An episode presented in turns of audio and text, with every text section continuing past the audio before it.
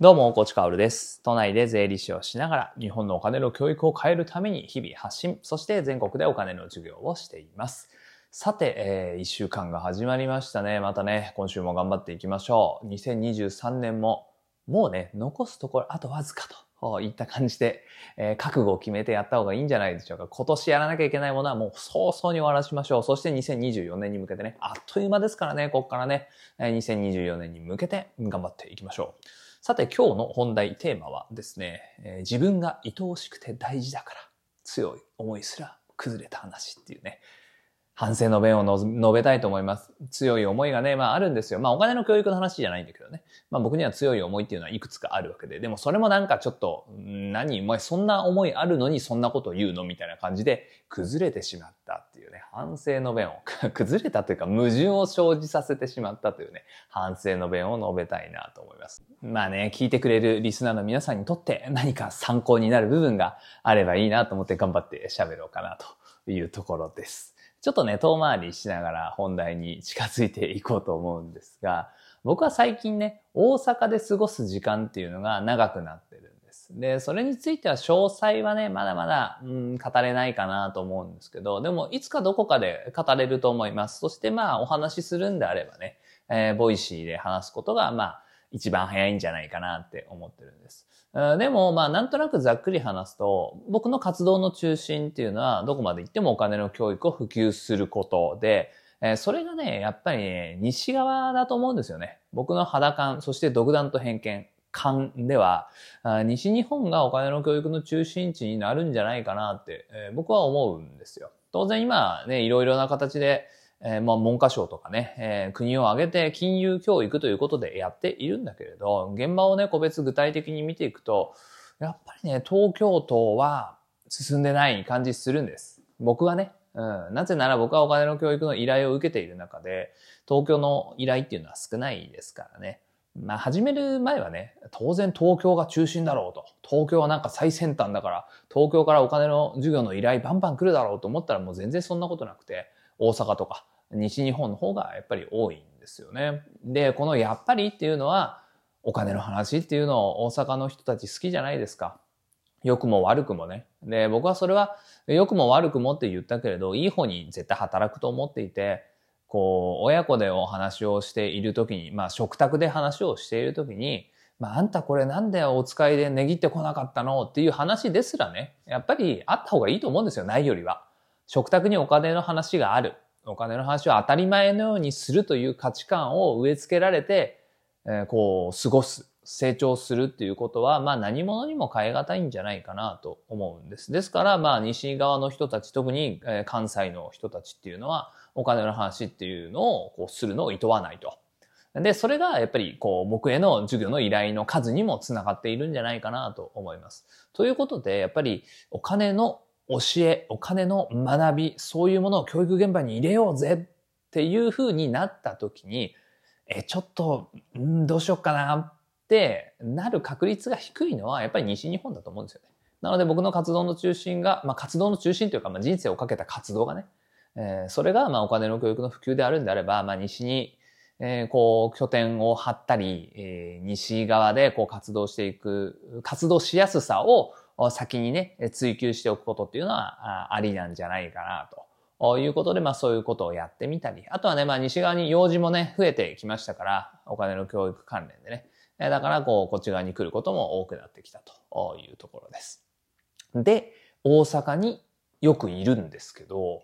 大阪の飲食店と東京の飲食店、えー、僕はまあ東京はね、新宿付近、新宿近辺と、あとは銀座とかによく行きますけど、圧倒的に違うものがあるんですよね。まあ物価も結構違いますが、まあでも大阪もね、その梅田駅の近くとか、まあ都心部？都心っていうのかな？中心部？のところっていうのは、やっぱり物価は結構高いわけですよ。東京とそんなに変わらないと。じゃあ何が決定的に違うのかっていうと、大阪はね、まあ、梅田はね、あの、その商業施設いっぱいあるから、あれですけど、西側にちょっと行ったりするとね、めちゃくちゃ個人店が多いんですよね。しかもなんかね、一戸建ての個人店で、一階がカウンターと、ちょっとテーブルがあってみたいな。で、こう、急な階段を登っていって2階にちょっと天井の高い、そういうなんか座敷みたいなのがあるみたいな、そういう個人店がね、一戸建てを使った個人店がめっちゃあるんですよ。で、今日の本題に一戸建ては関係ないんだけれど、この個人店っていうところはすごい関係をしていて、東京はね、個人店ってあんまないんですよね。えなぜなら、まあ、家賃めっちゃ高いからです。家賃がめっちゃ高い。銀座の一等地で えー、なんかこう区画を借りて、まあ、もしくは買って個人店始めようもんならめちゃくちゃな利益出さないと黒字にならないし、えー、そしてそれをず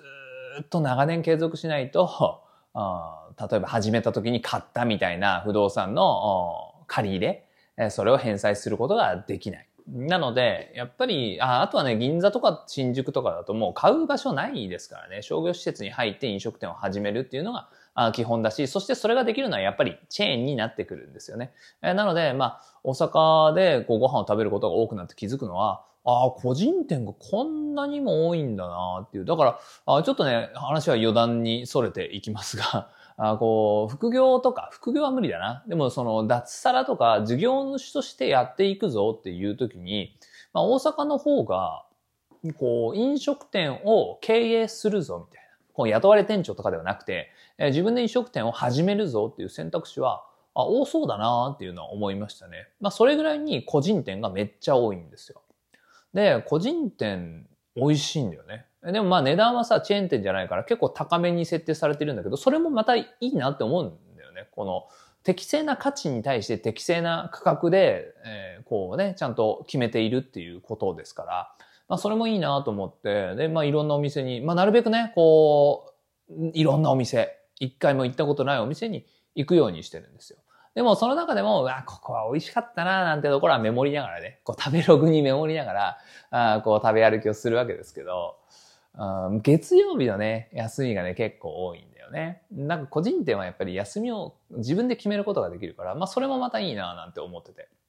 でも、こう、何回連続ぐらいかな ?4 回連続ぐらい、これ全部違う店なんですけど、よし、今日行こうって言った時に、休みだったんですよ。で、まあ月曜日は、まあなんとなく休みのね、人たちがなんか多いなっていう僕の感覚があるので、それはあの統計取ってないですから、大阪のね、それがあの一般的な話かどうかは知らないですけど、まあ月曜日はなんか飲食店休み多いから、こう、月曜日はこう確実にやってるチェーン的なところに行こうみたいなね、えー、感覚でいて、えそれ以外の曜日で、よし、この店はこの曜日はやっている。この店はこの曜日はやっているって確認しながらね、確認しながら行っったにもかかわらず、4回連続ぐらいね、全部違う店で休みだったんですよ。あれ行ったけど、うわ、休みだなって言って、じゃああ、次の日またね、ここ行ったら、うわ、ここも休みかって言って、で、また違う日にね、違う店行ったら、うわ、ここも休みかみたいな感じで。なんでこんなに休みが多いんだって。いや、めちゃくちゃストレスが溜まったんですね。東京ではね、絶対そんなことないからね。うん、まあ、チェーンばっかですから、ほぼチェーンですからね。うん、だからなかなかないんですけど、あとまあ商業施設の中に入っている個人店とかだと、もう商業施設のこの定休日によるって感じじゃないですか。まあ勝手に休めないみたいなところもあるので、えー、だからもう東京ではめったにないんです。その、定休日以外の日が休みになっていて、うわ、なんだ今日行きたかったのにっていうふうになることがないんですよね、東京はね。でもね、大阪ね、めっちゃあるんです。もうそれがもう本当に腹立たしくて、ストレスが溜まったんですけど、ここが反省なんですよね。いや、大河内薫はさ、自由に生きようぜとかさ、まあ自分のね、えー、人生において仕事は手段ですから、何でもいいじゃないですか。ね、人生の目的っていうのは幸せになることでしょ。そのための手段はもういくらでもあるからそれを積み上げていこうぜとかさ。収入の柱がサラリーマン一つだと大変だよ。副業とかしようぜとか、まあ、とにかく、こう、生きるために、こう、したたかに賢く、そしてマネーリテラシーを上げて頑張っていこうぜみたいなメッセージを伝えている人間なんですよね。で、そこには当然ワークライフバランスみたいなものもあってさ、こう仕事と人生ね、まあライフ、まあ人生というかプライベートとか、まあそこはバランス取っていこうよと。仕事中心になるのは良くないよね。あんなの人生の目的が仕事だったらいいんですけど、人生幸せになるんだったらそこのバランスを考えていきましょうね、みたいな発信をしているんですよ。そんな男がね、飲食店が休みだっていう時に、ストレス溜めちゃいけないですよね。腹立たしく思っちゃいけないですよね。まさにその個人店の飲食店の店主はワークライフバランスっていうのを取って、いや、今日は定休日じゃないけど、休もうっていう感じでね、休んでるわけですよ。しかもね、今年はね、阪神強いじゃないですか、プロ野球ね。阪神タイガース強いわけです。だからさ、阪神の優勝の直前とかね、もうガンガン休むんだよね。あの、テレビで見るのか、試合を見に行くのか知らないですけど、ガンガン皆さん休んでましたね。えー、だから今、こうね、振り返って考えると、本当にいい人生をね、個人店の飲食店の店主の方々、まあ大阪に限らずなのかもしれないですけど、送っているよなと。ちゃんとこうやってね、休みたい時に休んでるって素晴らしいなって思うんだけれど、僕がね、やっぱり自分に、自分中心だから、自分が愛おしくて大事だから、自分が行きたいと思った時に行けないとめちゃくちゃイライラするんですね。もうそれをすっごい反省しました。すっごい反省しましたね。うん。妻に言われたんです。いや、それ矛盾してるんじゃないかいって言って。で、はぁって気づくっていうね。いや、だから自分で気づけなかったんだよね。もうなんか、もうまたかよ、みたいなことをずっと言ってたら、これこれそれは違うんじゃないかいって言われて、確かにって思ったんですよね。まあそんな反省の弁ということでね。皆さんの 人生に、まあ、この話がどう役に立つか知りませんが、自分が愛おしくて大事で自己中心的になるっていうことは人間誰しもあると思うんですよね。そして、こんなにも僕は強い思いを持っている部分ですら、なんか矛盾が生じてしまうぐらいに、まあ僕だけかもしれないけどね。でも人間というものを、地球人というものを見ていると、やっぱり欲に変えられて、我欲中心で、まあそれで、なんかいろんなところでいろんなものが変な感じになってるっていうのは、ある気がするんですよ。僕が大嫌いな既得権益とかね、えー、忖度とか、官僚のその我欲中心の政策とか、そういうものって全部自分が愛おしくて大事だから起こってる話じゃないですか。で、まあそういうのが大嫌いな僕でもね、やっぱりこういうことって起こっちゃうんだなっていうね、本当にこれね、反省しました。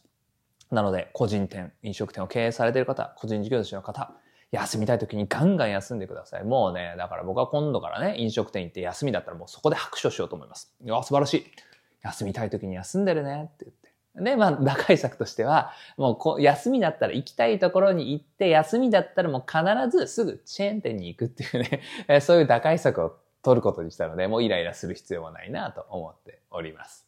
で、ワークライフバランスっていう言葉が出てきたので、ちょっとね、最後補足をしていくと、なんかこの言葉ってもう古いらしいですね。一説によるとね。えー、今はなんかね、ワークライフインテグレーションっていうのと、ワークインライフっていう言葉が主流になりつつあると。で、僕はね、ワークインライフの方が好きかなと思いましたね。まあ、それがね、なぜかというとですね、ワークライフインテグレーションっていうのは、もう仕事と生活を対立するんじゃなくて、もう人生として統合していこうみたいな。捉えようみたいな。そうやって捉えようという概念のことらしいんですよね。なんかでもこれ、ブラック企業がその変な解釈してうまく使いそうじゃないですか。ワークライフインテグレーションだみたいな。もう人生は仕事だみたいなことを言いそうなんで、ちょっとなんか嫌だなっていう、まあ、個人的な意見ですけど、ワークインライフっていうね、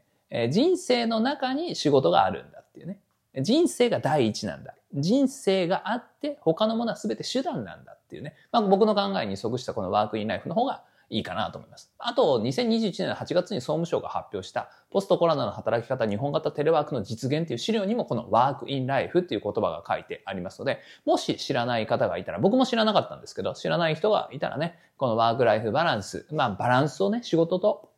えー、こう生活で取るもんじゃなくて、まあ、人生の中の仕事なんだよ、みたいな考え方ね。えー、この言葉っていうのがもう実はこう、社会に出始めているってことは覚えておくのもいいかなと思います。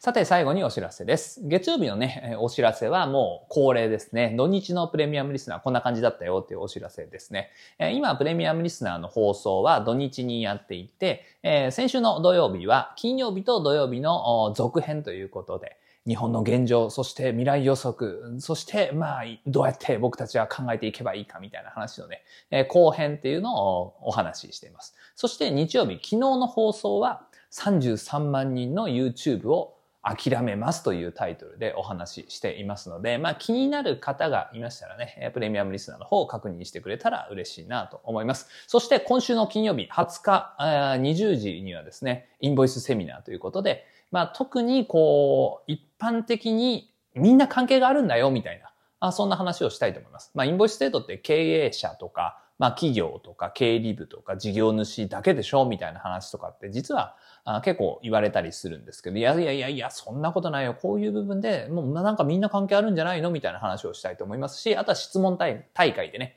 私のこういう生活ではどういうことが起こるんでしょうかみたいなね。まあそういう質問にもガンガン答えていきたいと思いますので、こちらプレミアムリスナー限定のね、セミナー気になる方も確認してみてください。それでは本日も張り切っていきましょう。素敵な一日をお過ごしください。最後まで聞いてくれたあなたに、幸あれ。じゃあね。